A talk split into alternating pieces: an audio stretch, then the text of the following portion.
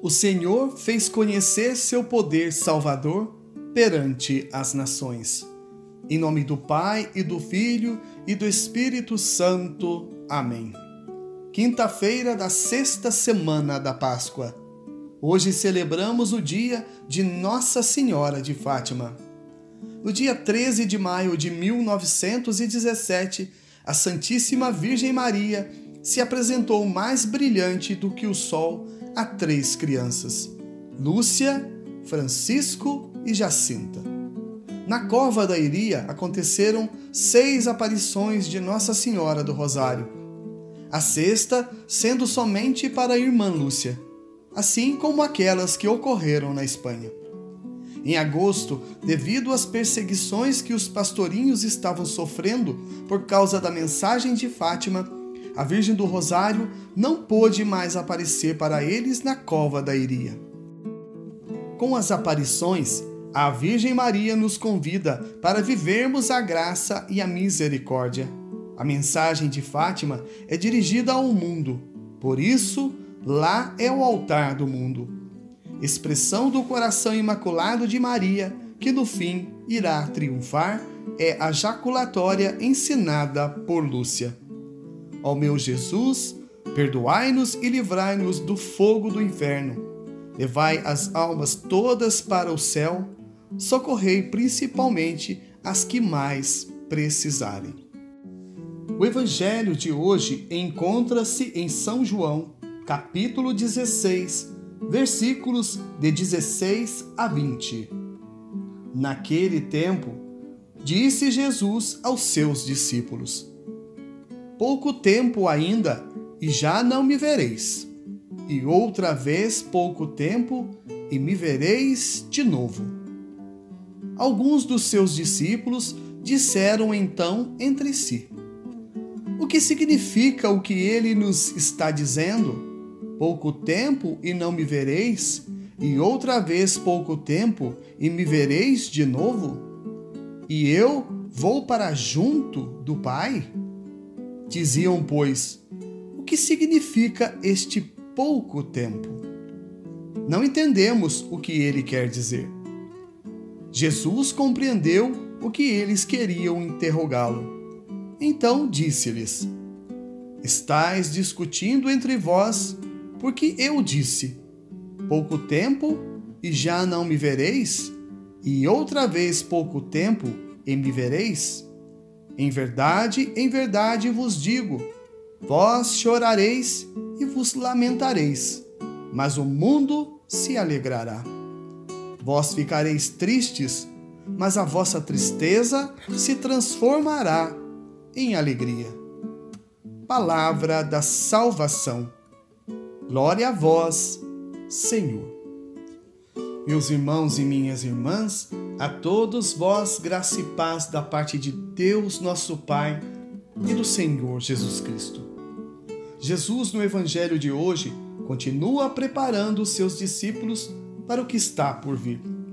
Ele sabe que está prestes a ser traído, será entregue nas mãos de seus algozes, será julgado, condenado por crimes que não cometera, crucificado e morto. Jesus sabe que os discípulos sofrerão com sua partida para o Pai, e os que o condenaram ficarão felizes com sua morte. Por isso, tenta prevenir os que ele tanto ama, para que se preparem, não só pelo motivo de sua partida, mas para a ressurreição que irá acontecer no terceiro dia.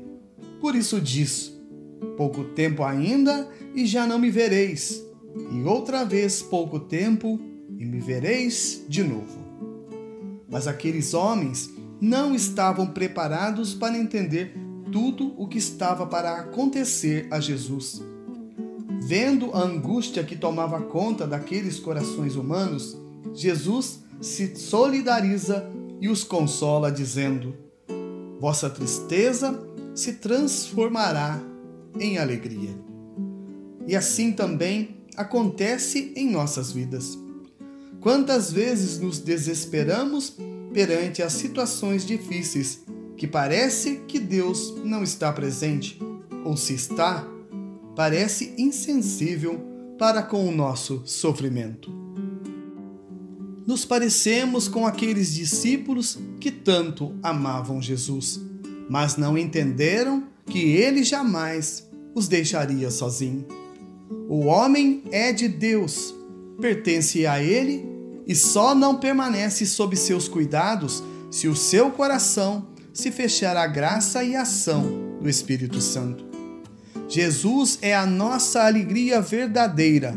Não confundamos a alegria do ressuscitado com as satisfações que este mundo oferece para nós, que a princípio nos satisfaz, mas como não vem de Deus e portanto não é duradouro, acaba nos deixando um vazio profundo.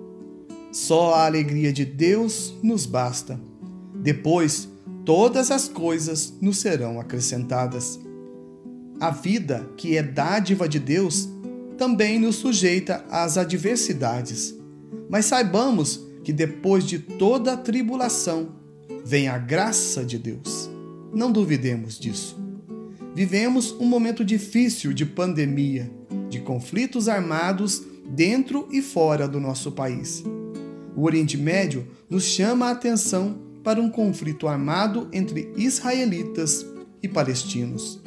No Brasil, pessoas morrem todos os dias devido ao tráfico de drogas. Tudo parece confuso e nebuloso. Mas no final, Deus prevalecerá. Não culpemos novamente a Jesus pelas nossas mazelas. O mundo está doente porque o homem não se coloca debaixo das mãos misericordiosas de Deus. Mas Jesus nos encoraja nas santas palavras do Evangelho de hoje, dizendo: A vossa tristeza se transformará em alegria. E como já dissemos aqui nestas singelas reflexões, Jesus não se engana. Ele tem palavras de vida eterna. Peçamos à Mãe de Deus que derrame as suas bênçãos sobre nós e que permaneçamos no amor de nosso Senhor Jesus Cristo. A vossa proteção recorremos, Santa Mãe de Deus.